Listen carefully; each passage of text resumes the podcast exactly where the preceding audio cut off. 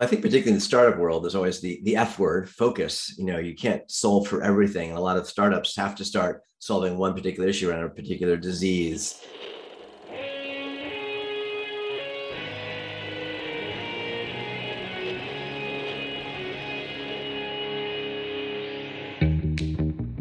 Welcome to Back to the Future podcast. My name is Victor Sadia, and I talk with brilliant minds and hearts of people who want to uproot and transform the current health and wellness paradigm. Good morning, good afternoon, good evening. Today we have Dr. Daniel Kraft. Daniel Kraft is a Stanford and Harvard trained physician, scientist, inventor, entrepreneur, and innovator, and is serving as the chair of the X Prize Pandemic and Health Alliance Task Force. He has served as faculty chair for medicine at Singularity University, where he is the founder and chair of exponential medicine. He has multiple scientific publications, founded Digital.health, and advises several health related startups. Daniel, thank you so much for being here. Great to be here with you. Why did you study for pediatrician? Well, I actually, when I was in medical school at Stanford, I couldn't decide what I was going to go into. I liked everything. When you're a medical student, you get to spend a month usually doing pediatrics, internal medicine, surgery, psychiatry, etc. And it's fun to do anything for a month. it's harder to decide what you want to do for a longer term career. So I almost went, I show liked emergency medicine. I, I started to apply for residencies in emergency medicine, in surgery, because I thought I might be a pediatric surgeon. Uh, even thought about orthopedics for a little while. Um, but while I was doing a, I was actually in Costa Rica doing a summer program on tropical medicine, medicine, medicina tropical, and there's also tropical diseases in, in Costa Rica. I met um, a physician named Tim Ferriss, not the Tim Ferriss from Four Hour Work Week, but Tim Ferriss, who was a resident at Mass General Hospital in his Med Peds program, medicine and pediatrics. I'm like, wow, you can do both. so that opened my eyes to that possibility. So I ended up going to Mass General and doing what's called Med Peds. It was a four year residency. Uh, and every two or three months you'd switch between pediatrics and medicine, which was a bit uh, a good change because you might be you know uh, tired of taking care of you know sick 90 year olds and you switch to the neonatal intensive care unit the next the next week. Um, so i also liked kids and adults and couldn't pick just one. So um, and i'm more a kid at heart so that's how. So i guess you were uh, a good student very disciplined uh, long hours. Did that came from high school or, or, or just happened during med school? I don't know if discipline would ever be the word to describe me, but uh, I went to Brown University as an undergraduate, which is a great place to be an undergrad. Uh, number one, it gives you a little flexibility, including what's called the new curriculum, which isn't so new anymore, which gives you the opportunity to take some classes pass fail. And so the one key class I took pass fail was uh, not organic chemistry, which I got an A in, was calculus because I never felt like a great math person. So I had to take calculus, even though I had it in high school. And I took that pass fail, which made it much less stressful because I, I might have gotten a C or maybe a B. it helped my GPA. But yes, I think I was, I don't know, relatively disciplined. I made sure I studied for the MCATs. I worked in labs at the NIH and at Brown University. Um, I followed my passions. I was an EMT, a paramedic, a kind of early version of paramedic, which we had at Brown, the first student run ambulance service. So that gave me a good opportunity to sort of feel out the side of um, clinical work and being in hospitals and outpatient and taking care of patients. At the same time, I had a research interest, which I actually started back in high school at the National Institutes of Health because uh, I could bike there from Silver Spring, Maryland. So I kind of kind of combine those interests. Um, so yes, you have to be a little disciplined uh, and do reasonably well. But I wasn't definitely not getting all straight A's, and I definitely was also spending time doing other things. Learned to fly. I was the student conductor of the Brown Band. I uh, uh, was in a co-ed fraternity, other fun things that were important for being an undergraduate and hopefully extending your your breadth uh, to make you a better physician and human later. They say that if you only know medicine, you don't know medicine. Well, I'm always a bit surprised when I meet folks sometimes out of the out of Europe or even Latin America, where in some programs you go into medical school right at 17 or 18, right out of high school. Um, and it's usually a six year program, and you're done with medical school when you're like 24. I didn't start, I didn't finish medical school. I did the six year version because I spent some extra time doing research, et cetera, until I was like 28. So I always think it's a better idea for folks sometimes to take a gap year after college or do some other things before entering medical school, let alone in the countries where you start right at 18, because you really haven't had that much life experience. And often once you start the medical school, residency, fellowship, professorship platform, you're sort of on a trajectory. And I think it might make for more well-rounded clinicians and humans if you have a little more uh, flexibility in your life than starting so fast. Yeah, and in a sense, uh, you you learn to let's say, prevent and treat disease. And at the same time, when you are a teenager, um, you know, you're just, you're, you're just entering that phase of your own life. You're, you're, you have to experience uh, what, what it does it mean for you to be healthy and, and, and vital. So that then probably you can understand what, what will it mean for your patients not to be in those states.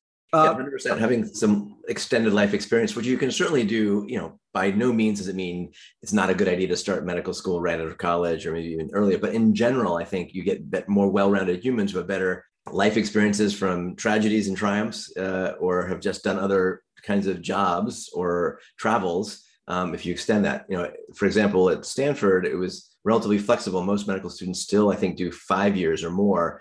Um, you could have an expert research year. They'd have sort of uh, grants that would help you travel and experience other places. I went to Nepal for three months to do medical research. I worked in a clinic. I worked in a uh, did research at the clinic, some medical work in the mountains. That was amazing experience. I also did work at NASA. I started a early medical division. I'll start having that flexibility, especially, is important. And you know, in some medical schools are still graded, right? A, B, C, D, E, which is uh, I think less helpful when you're trying to learn in a collaborative format and Stanford, like medical med- medical schools, is pass fail. I think it gives you a better um, format to learn. Of course, when you enter the clinical experience, you are sort of graded in a sense. But you know, I think you know, medicine is an always learning profession, and, the, and I think medical education, by the way, is sort of ripe for reinvention and reimagination, particularly in our digital, mobile, connected, augmented reality world age, where you don't need to be really good at memorizing or good at physics or even organic chemistry. You might need to know more about AI or coding platforms or software or better human human connection which is going to be more important than memorizing a drug list or you know the details of of some uh, very rare disease. Yeah. At what point in your life did you uh, you know you started i guess full time after after graduating you, you were full time uh, clinician i guess. But at what, at what point in your life you started also being an inventor an entrepreneur a communicator and you know all the other things that usually uh, medical doctors don't really go to I'm not sure if there's a sort of a starting point. I mean, I've always tried to look at the world and see, well, why do we do it that way? Or what might be a new approach?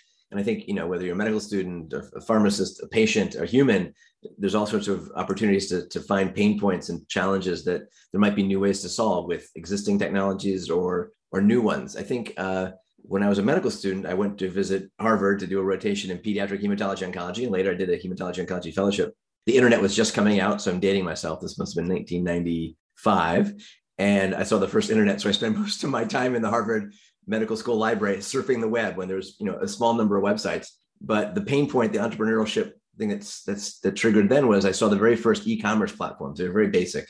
And I remember going to the Stanford bookstore and being frustrated that most of the books were 100 or 200 dollars. Once a year, there'd be a sale for stethoscopes. I thought every medical student buys the same 10 books Robbins, Stryer, Netter Anatomy, you know, Gray's Anatomy, very common. So I thought, why not sell these online? So to make a long story short, uh, Stanford had a short course on learning how to do HTML. So I taught myself HTML. I built the world's first online medical bookstore. It was hard coded. I have like the emergency medicine aisle and have the top 10 books in emergency medicine or internal medicine or anatomy. Uh, and you could order the books from me. I get an unencrypted email with your credit card number. And I figured out that you could uh, go to a reseller and have the books shipped directly to you if you order them and I would get 20% off. I give you 10% off. So I have a little 10% margin. So I built that up uh, and launched that when I was a resident in Mass General Hospital as a kind of like, here's a pain point, here's a way to solve it. And I kind of built custom pages for different medical schools and got it to about a million dollars of run rate by the time I sold it at the height of the bubble in, in 1999. so um, sometimes it's the opportunity to see a, a challenge, whether it's a better way to buy medical books and stethoscopes and clogs, or how to replace fax machines, or how to manage disease, or build an app now that might do something smarter. So I've always sort of had a bit of a lens of, you know, being curious and always like new technologies and how those might be applied to do things differently. And what happened with the company after you sold it? It, it worked or it failed? Well, like many other babies, when you sell your baby, it was to a company going public at the height of the bubble. I wasn't so savvy about I didn't know it. I was actually audited in my Beacon Hill apartment by Arthur Andersen at the time. It was the smallest audit they ever did. You know, my mom was customer service. They had to verify this stuff. It got sold to a larger company going public. And of course, they didn't really know how to manage it and grow it. And then the bubble burst, as you might recall, in 1999, in 2000. And so the stock that was, you know, a couple million dollars worth of stock kind of went to almost zero. So it was a good lesson in maybe better acquisitions and protecting yourself in terms of uh, what your stock might be worth with things like collars, which I didn't understand. So uh, it was a success, uh, but when you sell your baby and you give it to control to someone else, it doesn't always have the same energy or or, or, or design that you might have seen. And that's, that happens to many entrepreneurs and, and companies that are acquired. Yeah. And I think it's, uh, you know, now, now, well, I guess all the time there are huge amount of startups uh, in this, in this arena. And, you know, uh, I guess that the language or, and the experience you got out of that experience helps you being in touch with so many companies at the same time who are starting out and also growing and merging and and, and, and IPOing and all that? Well, I think part of the experience, just to, to, to, put it in a nutshell, you know, whether you're a doctor, a nurse, a patient, an IT person, anybody, you can find a problem today. And even now, it's much easier to solve it. You can now press a button and build an online store, right? Uh, at the time, I had to hard code it and figure out how to do the credit card stuff. And it was very manual, but I knew the problem very well. I was the medical student who was frustrated by the high price of books. I knew what books we would buy. I was contacted my friends at other medical schools and you get their personal lists of what they were reading. So, you know, it's I think the best entrepreneurs are embedded in the problem space. In, in many cases in healthcare now, the best entrepreneurs are not doctors or biotech folks or medical devices. They're coming from ex-Google folks. You know, a friend of mine um, I've gotten to know through the X Prize and running a, a, a rapid COVID testing X Prize uh, was the founder of Grail. Um, and Jeff Huber, who was a VP at Google, whose whose uh, wife unfortunately uh, died young of colon cancer when it was not diagnosed early. And from that energy, he kind of co-founded with Illumina, which now owns the company Grail. And he had a lot of technical and other expertise, but used that passion and found partners to build a very powerful platform. And now you can, as of today, you can get your own now blood biopsy to test for early cancers uh, in many regards. So bottom line, when you're an entrepreneur in any sense, or even not an entrepreneur, but you see a problem, there's new ways to build solutions. You don't have to start the company yourself. You can find the college student down the street who knows how to build the app. You can find uh, partners to offsource and build for you. Um, I've recently, for example, um, another pain point I've been trying to solve is in digital health, which is something I've been involved in. There's lots of new solutions out there from wearables and apps and AI platforms and combinations of AI meets devices and beyond and there's just so much out there. I'm always surprised how many doctors and nurses don't know about the existing solutions. It might be the AliveCor EKG to manage AFib, or an app to help manage depression, or a platform for diabetes, et cetera. So um, I was lucky to get the domain digital.health, which is an easy to remember domain name.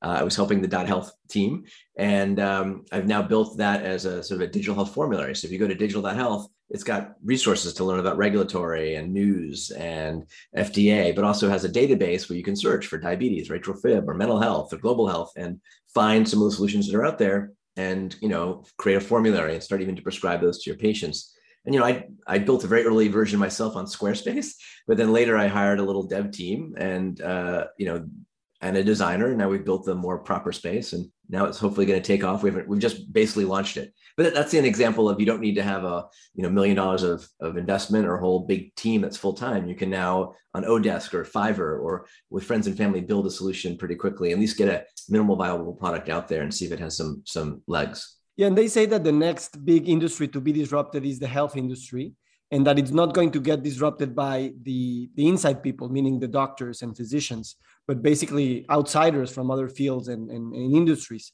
Uh, is that is that your your opinion too? And are you seeing this in in all the you know conferences and, and, and companies you consult? Well, I just gave you that one example of Grail being started by a, a non-medical person, but but a lot of intelligence and connections and insights.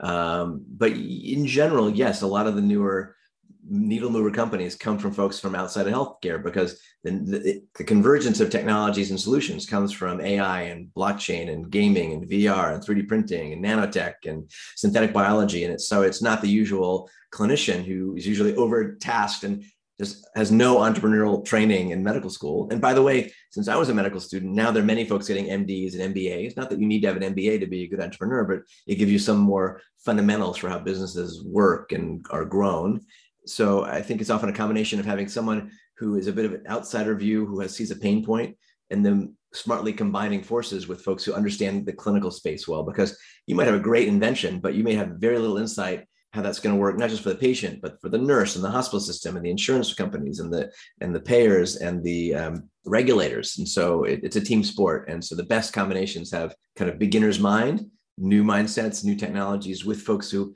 have some understanding about how healthcare works, which might be very different in Mexico City versus New York versus in the NHS uh, versus you know in, in Asia. So many healthcare systems, and that means solutions don't often work in every market. And what are good practices to to have interdisciplinary work between doctors and other uh, you know disciplines inside the company so that the, the team really uh, takes the, the best and the most out of each individual well, I think part of it's mindset. There's this old quote, you know, that the the challenge isn't the uh, the, the new ideas; it's escaping from the old ideas. Uh, it's an old quote, and uh, and that often happens, especially in larger companies. They're very they're a pharma company, they're a device company, or they're a software, and they sometimes have mindsets from the past. This is how it's been done, and they don't look for those outliers or those sometimes disruptive exponential technologies or companies that are going to come in and eat their lunch. And there's lots of famous examples. Blockbuster used to sell VHS and rents, you know, videos and and CD-ROMs got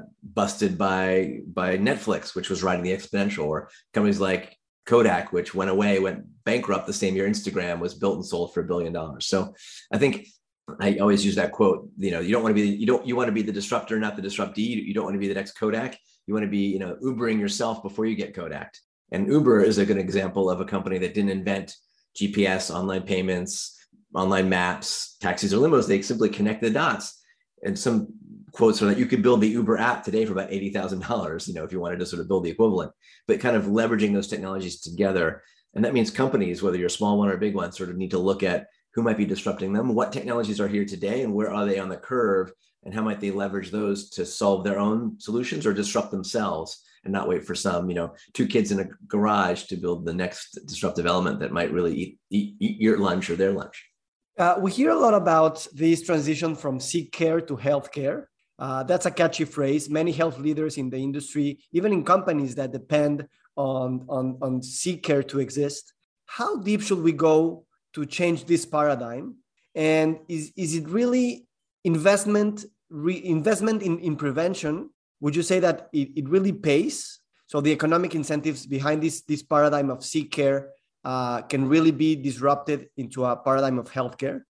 So it's easy to sort of you know use the buzzwords of we want to practice sick healthcare, not sick care, but the incentives are kind of per- perversely aligned to do more sick care. We get paid as physicians in hospital systems and biopharma and med devices to sell more devices, more, more biopsies, more procedures uh, to, to treat the long-term disease that's chronic, like diabetes, et cetera. That being said, you know, um, given the right situation and mindset and incentives, there is a bit of a shift more to healthcare. The problem in many Western countries where we have lots of health insurance companies like the United States, if I pay for your prevention, to prevent you from getting diabetes or stop your smoking the benefits from that might come 10 20 30 years later when you might be three insurance companies down the stream. And so the incentives aren't really aligned for your healthcare payer to to be giving you free yoga and uh, smoking cessation apps. Though i think the realization is that all ships rise that if we're doing that collaboratively it's going to save costs for everybody downstream. And some of the bigger payers whether it's medicare or nhs or other you know uh, countrywide systems are starting to pay for more prevention even though that's still a difficult uh, a needle to move. But given that 80% of our diseases are driven by our kind of bad behaviors you know stress smoking not enough sleep bad environment not great public health measures you know and we spend millions of dollars on some cancers or advanced disease if we just shifted a fraction of that over to smarter public health uh, education for kids changing school meals, for example, that prevents obesity, uh, early recognition of mental health problems, um, better public health measures, sometimes simpler elements. We spend a little more money on early screening and early diagnosis. We can take some of the, you know, high costs for that 20% of the population that usually takes 80% of our healthcare resources and make a much healthier society. How can we shift those incentives, both for government and for uh, private sector, to really understand that even if those benefits won't benefit directly in the short term to to, to that specific government because they be, they'll be shifting every every few years and also for the companies that you know healthy customers might not need you as uh, you usually depend on a medication or whatever. How can we shift those incentives into the long term and to really create this the, the ship that rises? Well the answer to that is well beyond my pay grade but i would say it uh, it takes a convergence of different forces, and sometimes you know the incentives are very misaligned. The big company that's public has quarter to quarter earnings, right? Uh, the the politician needs to get reelected every two and four years, and they have short term goals. Uh, so sometimes, you know, we need longer term views, but also that means that we need to, it needs to come bottom up. We need to have a bit of more of a culture of health starting young, putting on my pediatrician hat, right? If you give a, a six month old baby their first solid food when they stop drinking milk only, the usual thing is to give them that Gerber white rice, cheap cereal. Tastes good. The kids like it. It's kind of white rice cereal. Tastes good. I've had it. Uh, but if you switch that to whole grain uh, cereal, it changes the microbiome of their gut. It, it changes the epigenetics, and the risk for obesity and diabetes downstream goes way down. Even if that whole grain cereal might be twice the price, it'll save a thousandfold later when you're not managing all the complications of obesity, which we're seeing an epidemic of in kids, let alone in adults. So part of it may be educating, you know, from the kids to their parents, to the pediatricians, to the public health folks, to to to start to pay more attention to this culture of health and to identify many of the elements that contribute to bad health. And we're now in this, you know, era of wearables and otherables. We can now start to measure our behaviors in interesting ways, whether it's your steps or your sleep or your social contact. We can use hotspotting and maps and predictalytics to understand who's at risk for certain diseases. It could be based on their genetics, their digital exhaust. Um, so we have a whole new lens to look at early prevention and optimizing health. And we're seeing lots of new platforms reward and, and be health and wellness and, and, health span focused rather than just the sick care side of the equation even though there's still money more money let's say in the in the sick care side of the of the equation yeah but it's getting i guess to a point where uh, the system is is broke in a sense so now investing in prevention it's really not only an equation of being morally uh, compelled to to work towards health. But also economically we need we need that money because it's it's not really paying out. So i guess there's another incentive that it's it's very in our face no? Right? Well we spend here in the united states where i'm zooming in uh, you know 18 plus percent of our gdp and we're the most advanced healthcare system in the world but we are way down on the outcomes list in the united states. Uh, there are many parts of the world that spend way less. They might be socialized systems. You might wait longer to get your hip replacement but overall they contribute to overall better health. They're more integrated or they share data in, in, in better ways so you can get better insights.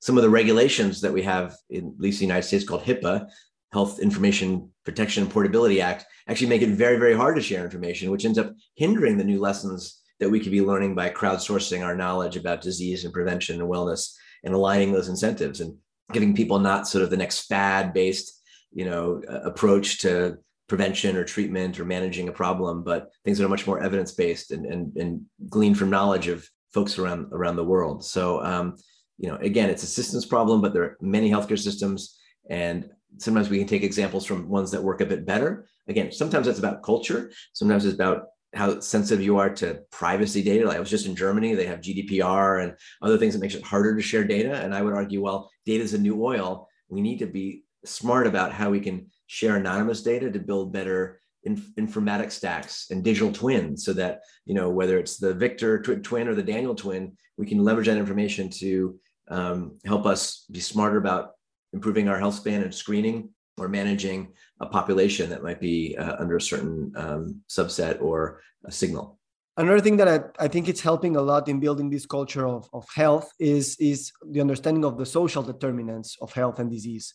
How are these being uh, interpreted and talked about in the big companies or the small companies that are emerging and how are they integrating this knowledge into either product development or at least building this ecosystem where we take care of the social determinants yeah, I mean, I think in the last five, six years, social determinants of health, SDOH, has been, it's a bit of a buzzword uh, as well, but at least it's now in the zeitgeist you know, if you go into a medical record on a patient, normally there's like one line for social, you know, but in reality, we should know where you've lived, your zip code. You know, if, if Victor, you spent, you know, your first 10 years in Beijing where there's lots of air pollution, maybe we should think about your pulmonary screening differently. If you grew up uh, uh, in a high lead environment or, you know, in a cold or hot or, you know, just your, your environment and the social elements around you have a huge element to play, or what traumas you might have as, as a child, something as common as your parents getting divorced to something far worse. Um, those have huge impacts downstream. So I think there's now this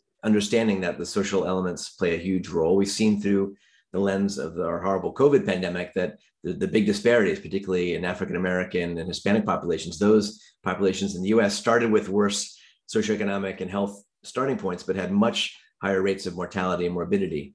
And so if we spend more time and attention to, to social determinants, that contributes to far more uh, of the health impact uh, than technology would, like a CRISPR gene therapy or some fancy wearable. So uh, it's important to recognize those and to start being able to measure those and to educate our clinicians about how to understand someone in their social context. We, we talk a lot about precision personalized medicine, right drug, right dose, right time. But well, what about precision communication? It might be an app that might be tuned based on a patient's age, culture, language, um, and, and, beyond. So um, we have a lot of solutions in the digital space, especially that are kind of built for the San Francisco yuppie who drives a Tesla and has an Apple Watch, uh, but may not work for a truck driver in Oklahoma or for uh, uh, someone in, in a, a, small village in, in, Rwanda. So lots of opportunity to understand social determinants and, and leverage those to, to, again, be proactive, particularly on the health side. And that, that accounts for medical education, vaccines, water, food, and even what I like to call the digital determinants of health. Do you have access to a data plan on your smartphone? Do you have high speed internet? Uh, do your kids have access to, if they had to go to Zoom school in the middle of a pandemic, do they have internet at all, uh, et cetera? And 50% of the world population today still doesn't have regular internet access. That's changing rapidly. Uh, platforms like um, SpaceX's uh, uh, platform for uh, giving internet to Ukraine and other places is rolling out in the US and other realms. And there's a huge market that's going to open up as the rest of the world gets connected and digitized. And that has a role in social determinants as well. Yeah, I love, I like that term, the digital determinants. You know, one thing that worries me is that we usually uh, believe that technology will be here to save us from ourselves all the time. And I'm very up for exponential technologies and all the things that you advocate for and, and show us how they're bringing a lot of benefits. But as we, we discussed before, um, it's all, always important to also think about what te- technology can and cannot do. And in health, I think this discussion is especially important because health is really interconnected uh, not only with physical health, but mental health, spiritual health, environmental health. And all those things uh, might be uh, disrupted by technology, but I'm not sure that technology will be the only way of creating the, the health. 100%. Technology is just a tool. And as technology gets more and more exponential, um, our often our society, our policy, our bioethics, our regulators are behind the curve. It could be on AI or 3D printing. You can 3D print a gun today, or you could 3D print a medical device or pill. Uh, AI could be used for good or for bad. Voice as a biomarker uh, can pick up disease early, but could might be used to uh, you know spy on you in different ways or understand other metrics. Your genetics have a huge application for pharmacogenetics to personalizing cancer therapy, but uh, if I steal your genome from your glass in front of me and sequence you, and you're running for office and you have a higher risk of dementia or cancer, and I publicize that, what does that mean? So I think um, we need to be mindful of the, the power and the, the dark side and the positive side of all these. And so technology is, is a tool. Um, I've shared medicine for Singularity University since it started, and the last 10 years run a program called Exponential Medicine. And we look at sort of some of the positives and negatives, and at least try and get folks thinking about what might be here in two, five, and 10 years. There's not just Moore's law for accelerating technologies, there's also Amara's law, which is summarized by we tend to sometimes overestimate what might happen in a couple of years. Sometimes the hype around something like IBM Watson when it didn't quite pan out. And then we underestimate what might happen in a decade. And we need to be planning for the decade view because I think, think the next 10 years will make the last 10 years look slow and that means we need to be proactive about thinking about everything from you know digital privacy to to AI to robotics to, to 3D printing to nanotech to the future synthetic biology and CRISPR babies, etc. So um, lots of challenges and lots of opportunities. Do you believe that uh, people, for example, in Silicon Valley and all these healthcare start startups and and, and medtech are um, like taking into account all these spheres of what health means beyond the potential of just having an app uh, or a technological device that might uh, help in a certain uh, area of your life, meaning that health is really an holistic, uh, an integration of different spheres in our in spheres in our life. Do, do you believe these these these folks are uh, understanding health in that way, or they're they're just more like specific? Let's let's work on this, and and then someone else will work on another thing. Well, I think particularly in the startup world, there's always the the F word, focus. You know, you can't solve for everything. And a lot of startups have to start solving one particular issue around a particular disease. Um, or in a particular system. And the challenge then, you might have some amazing apps. If you go to digital.health and you look for solutions, you might find a whole bunch from everything from migraines to you know pediatric solutions to cardiology to hypertension. Um, but you don't want to have a simple, a separate app or solution for every medical issue or every biomarker. I think we're going to see a little more consolidation. But at the same time, you need to be smart about solving for something well. You might have the best solution, but if it doesn't integrate into workflow of a clinician, a nurse, a physician, a pharmacist, it's a bit of a so what. So part of the challenge in this new, let's say, connected digital technology age is the technology can get in the way, right? Where you've seen all the challenges with clinicians getting burnout from having to spend so much time typing medical records into our horrible EMRs, which have user interfaces from the 1970s in some cases uh, that aren't really helping health or they're helping for billing, right? So there's this uh, kind of chart often called the quadruple aim. You know, three aims when you have a healthcare innovation, you want it to give you better outcomes at better cost, better patient experience, but we also need better clinician experience because if you have a an app, a wearable solution, but it doesn't work into the clinician's workflow, like if you came to me with all your Fitbit data on a spreadsheet, or you're trying to have me log into your Fitbit app, that's not going to work very well. I need to see that integrate not just the data from your, let's say, your wearables, but the insights, because I don't really want to see every sleep component. I want to see your overall sleep trends or, or your overall cardiovascular health that might be measured from your Apple Watch. And so part of our future physical exam will be more continuous. Um, we'll have, you know, that kind of the equivalent of a check engine light for your body, detecting that, wow, your Apple Watch shows you, you have a little bit of temperature, your heart rate's up, your respiratory rate's up. Maybe you have early COVID. You're not even aware of it. Go get tested before you infect your friends and family. That's been uh, proven out in a Stanford study that a smartwatch can pick up everything from the flu to COVID. Um, or that um, Verily, that's been out from Google, is doing the baseline trial, 10,000 plus volunteers sharing their medical records, their digital exhaust, and beyond, so we understand what that means um, in context. But to roll back to your question, you know, um, you need to start focused, but then we need to see how these technologies can integrate into the more complex systems, uh, whether it's for primary care, specialty care, a hospital, and increasingly now that we're going from hospital to hospital, virtual care, how these can kind of bridge that sort of physical and virtual divide. Yes, and we've been talking about all the problems that siloed medicine is happening now and how uh, integrating and, and, and, systems thinking and even ecosystems thinking is really um, an imperative, I guess, uh, at this point. What do you think about these uh, movements of functional medicine, integrative medicine, lifestyle medicine, and in a sense, also even wellness merging with uh, traditional biomedical medicine? Well, hopefully uh, we don't get much these traditional medical education on, on keeping your patients healthy and optimizing their health span and their wellness et cetera.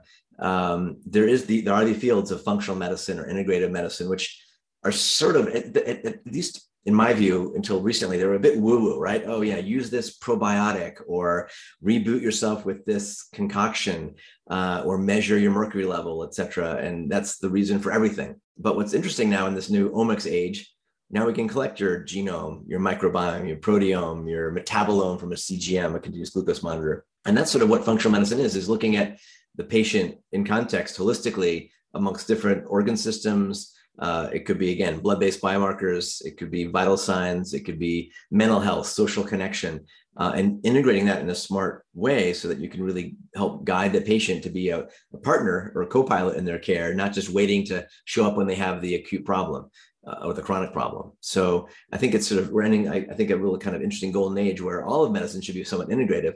The challenge is it's designed in many systems, it's very specialty focused and very siloed. So you'll see the cardiologist for your heart, but they won't pay attention to, let's say, your teeth and your microbiome in your mouth, which might contribute to heart disease or neurologic disease. Um, uh, many um, mental health issues tied to the microbiome and holistic uh, health. Uh, the vagus nerve seems to play a role in all sorts of different potential diseases, and we're learning more about electricity as medicine. So some of the more sometimes woo-woo stuff is becoming interesting, and because a lot of functional medicine is is often at its crux using diet and nutrition, we're entering this golden age, I think, hopefully, where we won't just have these fad diets, low fat, high fat, low carb, high carb, um, it's going to be much more precision nutrition based on your personal microbiome, your metabolome, your nutrigenomics, uh, your wearable data, your, your glucose data, um, so that we can use medicine as food and food as medicine to you know optimize your health or manage manage complex or simple diseases.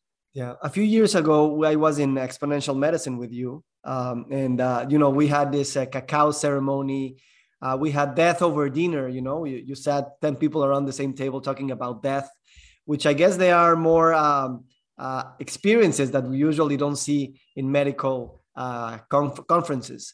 How do you envision the future of health conferences, bringing together all these ideas, knowledges, industries, etc.? And what are the differences you are seeing now when you travel to conferences in Latin America, in North America, in the Middle East, Asia? What's the main main differences between those um, conferences? Well, I've been a bit of an, an accidental futurist, an accidental conference organizer and curator, and so I've been to lots of conferences from from TED to many others, and so when I had the opportunity to sort of build that exponential medicine, I didn't want to be the you know the normal, exactly kind of usually boring medical meeting. And mostly most medical conferences are very siloed. They're around pharma or oncology or cardiology or pick your specialty, and very rare that you merge fields and patients and physicians and investors and technologists, uh. So I had a chance to, you know, experiment with exponential medicine. By the way, we're rebooting and rebranding that. It'll happen back at the Hotel Del next March 13th to 16th. So watch that space. Go to danielkraftmd.net and sign up for a new, newsletter to get the announcement about the new name and locate and timing. But I think what I've seen that makes the conference more useful is not just, you know, just sometimes many conferences. I was just one in Munich, which was great, but it was very much five tracks, three things happening in different rooms. You know, you didn't have that feeling of community. And you know, and there's many conferences that are large. Once you're over a thousand or two thousand patients, you have to have these parallel sessions. I think part of the magic of exponential medicine is we have kind of a core room for most of our content, have breakouts, but then have other places where people can mix and match, whether it's on the beach, at a silent disco, at a drum circle, or add in some of those other elements, like a, a sacred cacao ceremony by my friend Jamie Metzl. And it turns out a couple studies just came out recently that the cacao chocolate is really good for you in different ways. And uh, that spirituality or understanding and talking about things like death or, or meaning uh, or mission can be really powerful in the context of community.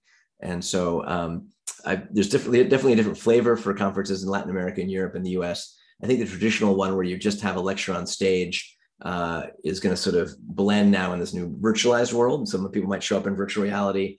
I'm hoping to build the next generation of my conference, not just to be an annual event, but more of a platform for innovation and bring folks together from different fields. Because the magic happens when you get innovators, technologists, need knowers uh, to sort of see what's cutting edge and then uh, collaborate together to help bring the future faster. And you know what? I think it's very important too to have an experience uh, of not only knowledge, but an experience of connection, an experience of transformation, an experience of uh, emotions, senses, and all those things, because those those really those things remind you what why you are in the field of health.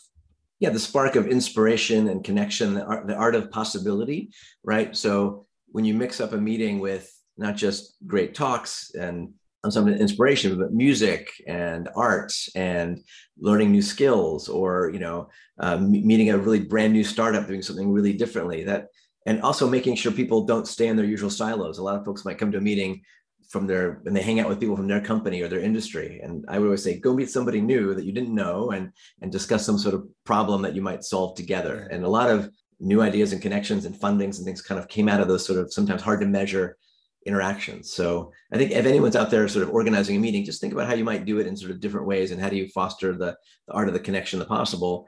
You know, and sometimes it doesn't mean you need a PhD level talk in the weeds. Sometimes you need to let someone show the arc of their struggles to achieve. And my favorite talks at Exponential Medicine are from often um, clinicians and others that have solved their own problem and are now building solutions that will scale to the rest of the world, but have a personal story that's integrated and kind of the, the why behind it. Yes, and talking about these um, uh, large-scale uh, initiatives, you're also part of the X Prize uh, committee. Uh, I-, I, wanted to ask you what, why do you believe these prizes are uh, important, and what incentives they create, but also what things we we might not want to do it in like a like a prize, if, if the question makes sense. Right. So the X Prize was started almost 20 years ago by a physician, Peter Diamandis. The first prize was the Ansari X Prize to get a rocket to space twice in a couple weeks with more than two people. Uh, the first time you could get to space without being a government agency like NASA or ESA. And that was, again, a prize that was modeled initially um, after Lindbergh, who crossed the Atlantic to win a prize. And that opened up intercontinental transatlantic travel, right? And just like the Ansari X Prize then opened up private space. And now you have Blue Origin and SpaceX and others that arguably kind of came out of that early prize idea, the fact that others could go to space. So I've been involved with X Prize as an advisor for, I don't know, 12, 13 years. I helped come up with the X Prize for the medical tricorder, which instigated new, uh, new ways to do diagnostics. Um, during this pandemic, I've chaired the X Prize Pandemic and Health Alliance. We ran a, a $6 million X Prize for fast, frequent, cheap, and easy COVID testing. So we had 700 teams from 70 countries entered the competition, ended up some incredible new platforms and solutions to, to diagnose, diagnose not just COVID, but other infectious and non-infectious diseases. So prize models have their special place. You want to have something audacious but achievable that isn't being addressed by the current market, right? Um, that, that helps accelerate something faster that will meet an unmet need. And we're actually in the middle of visioneering new X prizes around health. Could be around digital twin or early detection of Alzheimer's or better ways to leverage data. But part of the magic of X Prize, particularly this X Prize Pandemic and Health Alliance, is bringing folks together from different fields again uh, we had a hundred plus, we have hundred plus organizations from the Intels and Microsofts and UCLA's and MITs to small startups and NGOs to collaborate on pandemic related problems and health related problems and solve them in new ways. So um, X Prize is, is well beyond just prize models, but prizes can be powerful, particularly if you have a very specific element that that when you put the right incentive out there, you get many more people and much more dollars in the prize purse going after it to solve for it that, that can really again bring surprising innovation and surprising um, people into the mix that weren't addressing the problem in the in the past. Amazing. Uh, to begin wrapping up, I would like to ask a few uh, questions more on the personal side. How what how is your own health, your own lifestyle changed over the past say forty years?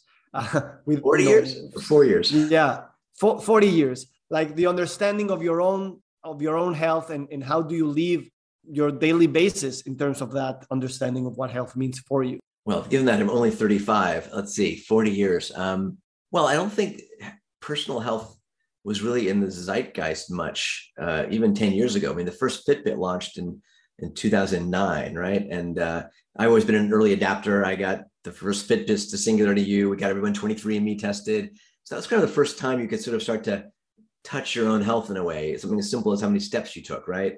And now I've got my uh, my normally have a Whoop on and my Amazon Halo and my Oura Ring and my Apple Watch and a few other things that the batteries aren't charged for. And so it's easy to become sometimes over censored. But sometimes it's like the simple stuff, like are you getting enough sleep and quality sleep? Um, are you been a slug at your desk all day? I have a standing desk. I'm on my standing desk. I don't have a treadmill. I should probably get a treadmill or walking treadmill. Um, so I'm more mindful of my health, particularly as I get a little older. Uh, you know, longevity, all that crazy longevity stuff seemed kind of, mm, and now as you get older, you pay a little more attention to that. I think again, you know, to practice what you preach, it's about being a little proactive and you know, it's sometimes the small stuff, you know, 30 minutes of exercise three times a week, uh, trying to do some mindfulness and meditation, whether that's closing your eyes in the forest or using an app, you know, with your headphones in the library. Um, I, I try and integrate some of those elements, certainly not perfectly. My best digital health tool is my connected scale. When I step on my scale, it shows me how many pounds or I went up or down that day or that week. And sometimes that small data can give you a bit of that nudge. So I think you know health is personal. Uh, we all react to it differently. Um, we sometimes come with different genes and risks.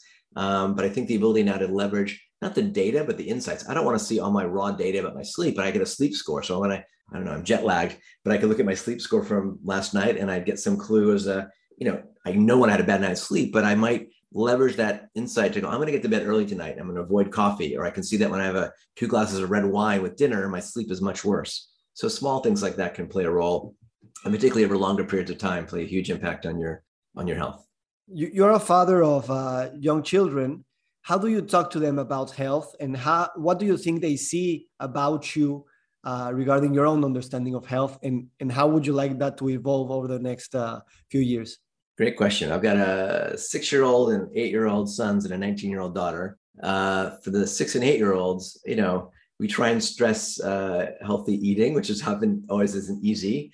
Um, two of my that my six and eight year old very different eating styles, but uh, one's a foodie and one loves sugar, right? Go figure. But you know, to stress that you know food makes a big difference, sleep makes an important element. Some early sort of propaganda about how health is important. I have uh, this cool augmented reality T-shirt that they both worn called Curiscope uh, reality T-shirt, and you can show them sort of the inside of their body, kind of augmented reality, and they can see an animated version of hearts and lungs, and that can give them appreciation from how the heart, the heart works, how it's important to keep care of your lungs, how smoking is bad for you. So I think there's ways to integrate health education, not for just my kids, but all kids, because that again makes a huge difference downstream. So just like you want to teach kids about keeping the environment in a better state, keeping their own body's environment in better state, both mental and physical and socially is is important. So uh, try and in, instigate some of that um, at the young age and hopefully uh, stay on top of that. At the same point, I have friends of mine who are physicians and others, and they, they have in some cases kids that seem you know same family one's skinny one has obesity right it might be tied to a, a mental health issue or anxiety something that the covid pandemic certainly hasn't helped so you have to be very careful not to judge and also to manage particularly kids in context with all the other pressures they might have including the health of their brains. Are they spending too much time on ipads? And uh, um, you know in our new digital connected age what's the impact of that on our brains and our mental health and even risks for uh, long-term dementias when we're off-sourcing our memory to our to our uh, iphone and our maps to google maps and Waze at what it, at what age do you think it's good that they start measuring you know all the things that you measure also about your lifestyle? And what are the important things that they that you think children must learn either measuring with digital devices or just being aware of what's happening. Well it's funny my funny my son leo when he was like six or seven wanted an early version of fitbit. So he wore that for a while and sort of tracked his steps and it was a good way to make sure he went to sleep early. Um, and he did that for a while and just like lots of kids he changed his focus to minecraft and lego. Uh, but um, that gave him at least a taste of of seeing you know the impact of, of measurement how you feel after you have a good night's sleep or not so I think like all of these, it needs to be tailored to the individual, kind of back to that idea of precision uh, digital health.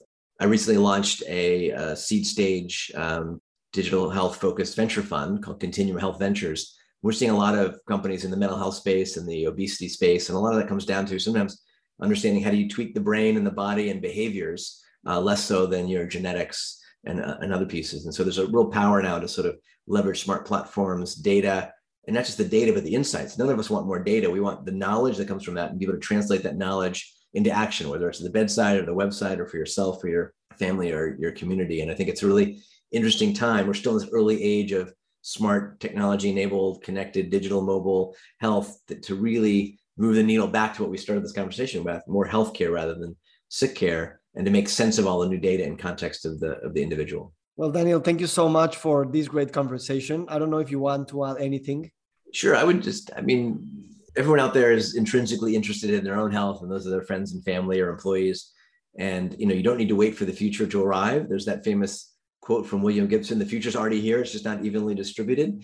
And uh, we're all trying to like invent the future. Sometimes it already exists and you can plug it into your existing healthcare system or your grandmother might have hypertension. You might get her a connected blood pressure cuff and maybe figure out a way to get that data to her doctor. Or you might smoke yourself and try a new smoking cessation app or a, a device that helps you. So kind of find solutions that might exist out, out there. You can do that in a variety of ways. Digital.health is one example of a database.